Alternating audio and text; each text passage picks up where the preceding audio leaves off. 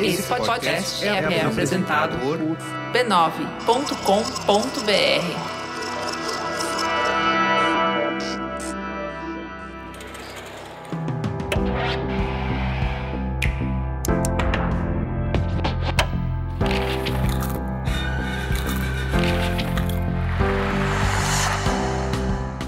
Mamileiros e mamiletes, entrem e fiquem à vontade no nosso espaço semanal de reflexão a partir de produções culturais. Eu sou a Cris Bartz. Eu sou a Juva Lauer e esse é o Mamilos Cultura. Hoje, o que inspira a nossa conversa é a série Sessão de Terapia, disponível no Globoplay.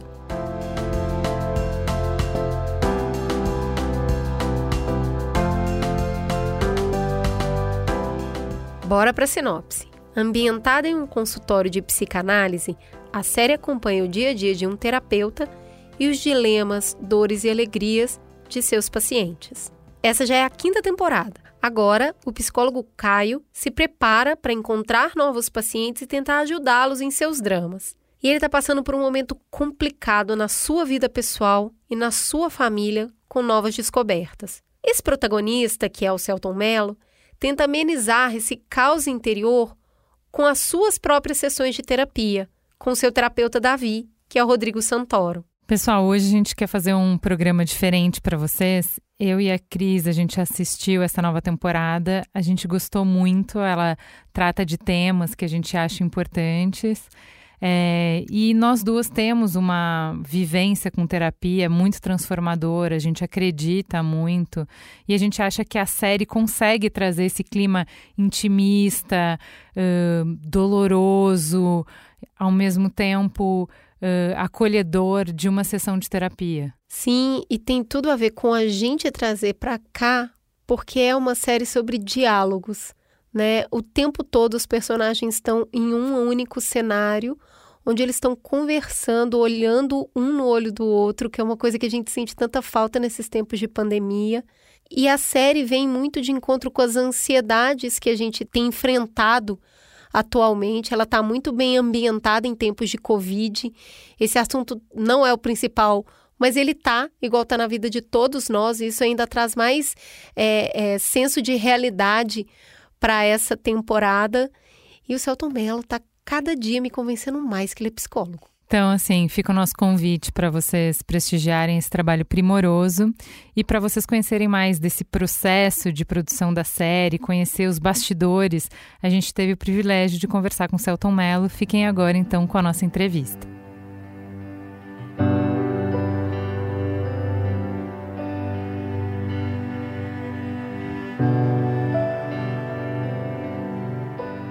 Celton, conta pra gente qual foi o caminho até a sessão de terapia.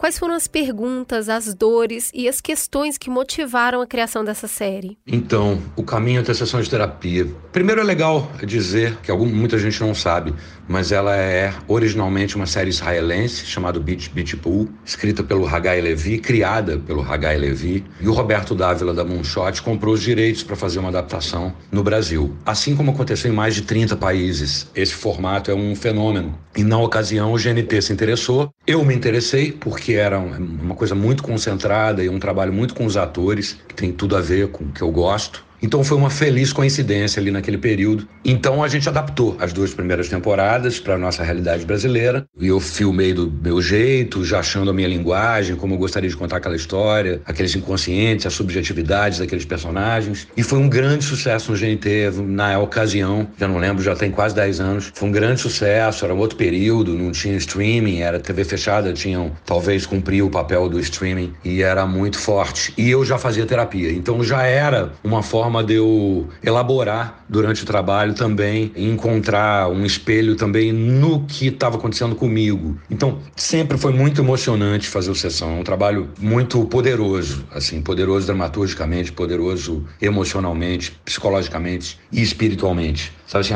ajuda as pessoas do outro lado. Então, isso é, já ficou claro desde o início. A terceira temporada já foi uma criação original da Jaqueline Vargas, que se que adaptou as duas primeiras, porque no original israelense só teve duas. Então o três a gente já voou, já fez as nossas histórias. E aí demoramos para voltar a fazer a quarta, porque eu fui fazer outras coisas e tal. E quando a gente voltou na quarta, já era o um momento Globoplay. E o Zé Carlos não podia, porque ele estava contratado de outra emissora, e achamos legal mudar para uma energia mais jovem, de um terapeuta mais novo, com outras questões. E aí eu assumi ali a cadeira e usando os dois chapéus, né, de diretor e ator, já que eu sabia bem, assim, qual era o tom da série, né? Eu dirigi sozinho, que é uma coisa também curiosa. Geralmente, para quem não sabe, esses seriados de 8 a 10 capítulos tem às vezes três diretores. Um faz dois, o outro faz um, o outro faz três. E eu dirigi tudo do Sessões de Terapia, ou seja, 185 episódios. É uma coisa assim abissal, o mergulho que essa série me proporcionou.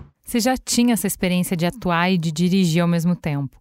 Como é que foi assumir esse papel em sessão de terapia depois de tantas temporadas atrás das câmeras? É uma pergunta curiosa, que as pessoas têm muita curiosidade, mas que eu acho que é mais curioso para quem está vendo isso acontecer, sabe? Assim, para os atores que estão ali ou para a equipe que não me conhece, porque a equipe que já me conhece já sabe como funciona. Mas assim, a minha cabeça, ela é muito dinâmica. Então, para mim é muito natural. Eu descobri durante a pandemia, sem querer, olhando uma fotografia antiga, que eu estou completando 40 anos de trabalho. Então, atuar é uma coisa muito nata. Não tem nenhum esforço, nenhum psicologismo, nenhum método. Preciso de 10 minutos para me concentrar ou blá blá blá. Eu simplesmente faço. No sessão de terapia, eu cuido mesmo é da direção. Sabe assim? O tom, o tempo, o outro, principalmente, o, o, paciente, ou no caso o supervisor, que nessa temporada é o Santoro, no outro foi a Morena Bacarim. Fico muito cuidando deles, o tempo muito maior é deles sabe assim, de, das dúvidas do fazer de novo e caprichar. Será que quer experimentar de outro jeito? Quando eu viro pro meu lado, eu faço assim 40 minutos, uma hora. Assim, não tem nenhuma. Viro a câmera para mim, falo, tchufum, foi, fez, fez do outro lado.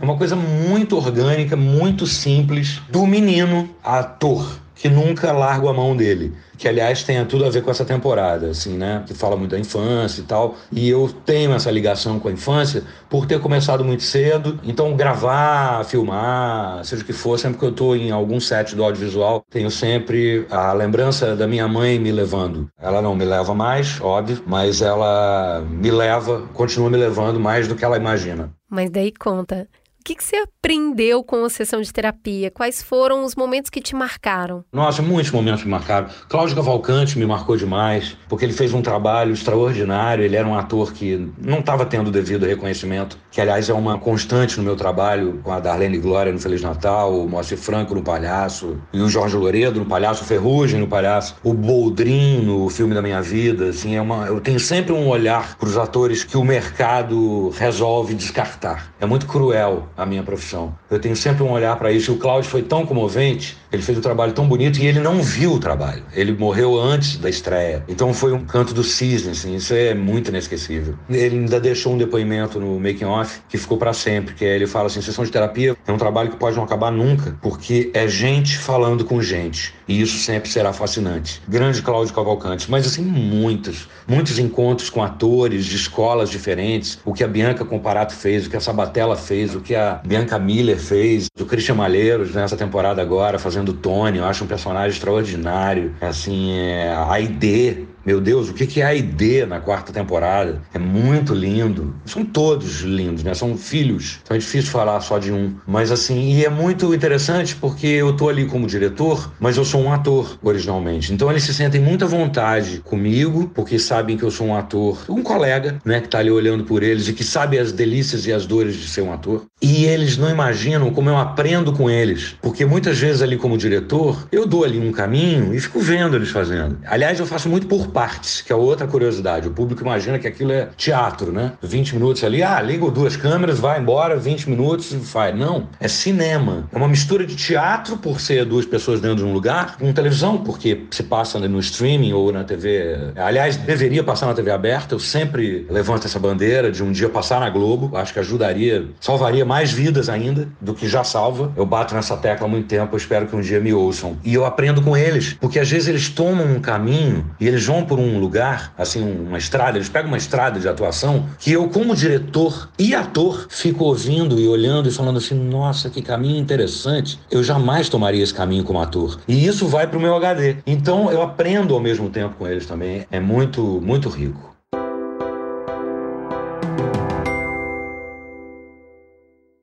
Bom, gente, então só me despedindo aqui. Ju, Cris, muito obrigado pelo espaço. Vou adorar ouvir o podcast, saber o que vocês estão achando da série. Que, aliás, sexta-feira agora, novos cinco episódios, os penúltimos, e semana que vem, os cinco episódios finais. E aí sim, completando os 35 episódios da temporada. São 35. Muita gente fica na dúvida, tem gente que fala assim, a meia temporada. Não, não acabou. Acaba dia 9 de julho, quando saem os últimos cinco. Que, aliás, tem a participação do meu irmão, fazendo Miguel, o irmão do Caio, e é um episódio muito forte. Eu agradeço a vocês. Essa série, e não é clichê, é mais que uma série, é uma mão estendida. Essa série é mais do que entretenimento. Ela faz você pensar nas suas dores, olhar para você, para suas sombras, ver que às vezes você precisa de ajuda ou que alguém precisa de ajuda. Eu recebo relatos muito comoventes. A maioria eu posto nas minhas redes sociais. Claro, acho possíveis, que, que algumas são tão dolorosas que eu imagino que a pessoa não queira se expor, né? E aí eu guardo para mim. Mas é realmente é uma série que mexe com as pessoas e muda e é capaz de salvar vidas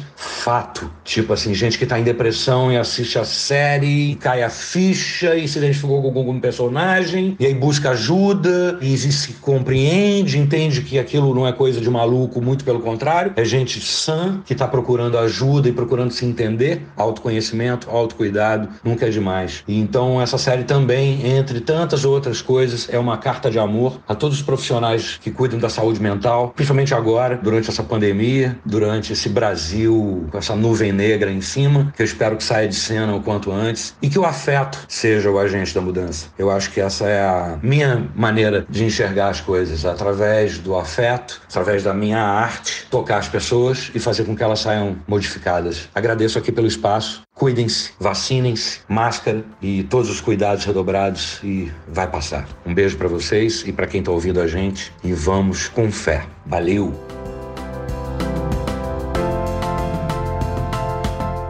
Temos um programa? Temos um programa e menina, Celto tem uma voz boa para podcast, hein? Ótima, menino. Vem conversar com a gente. Vamos fazer o seu podcast. É isso aí, fica a gostosa sensação de uma boa sessão de terapia no ar. Até a semana que vem.